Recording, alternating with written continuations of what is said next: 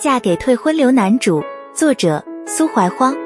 文看完了才发现，我是看过这位作者的故事《全息游戏》里的万人迷 NPC。作者的文是标准的爽文，苏爽苏爽，可以不带脑往下看。这本主要是主兽视角，兽是个现代穿越的农学博士，主要专业就是种田，穿越过来才六岁，是个脸上有严重胎记、爹不疼娘不爱的早死庶子。他穿越十年，没有任何传说中的金手指降临，依旧在无人在意的后院战战兢兢地独自求生，只能靠自己前世的记忆种种田勉强为生。总之就是起点越低之后打脸越痛的意思。第一个剧情的转折点是在迟到十年的金手指终于降临的时候，文中也有对这个天降的礼物做出解释，之后就是顺理成章的开启做任务的过程。看文的时候不需要想太多，兽的性格是理性、聪慧、细心又大胆兼备，很容易就能喜欢上这样的性格。一句话概括就是扮猪吃老虎。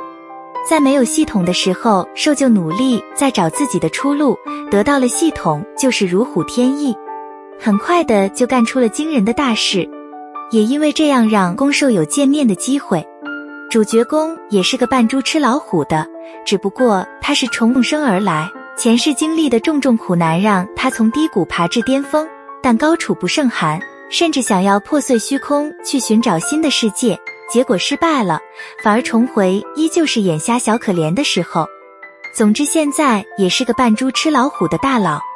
基本上前段到结婚的剧情就是攻受性格建立的过程。到了结婚之后的剧情，就是攻受性格展开，然后慢慢熟悉谈恋爱的过程。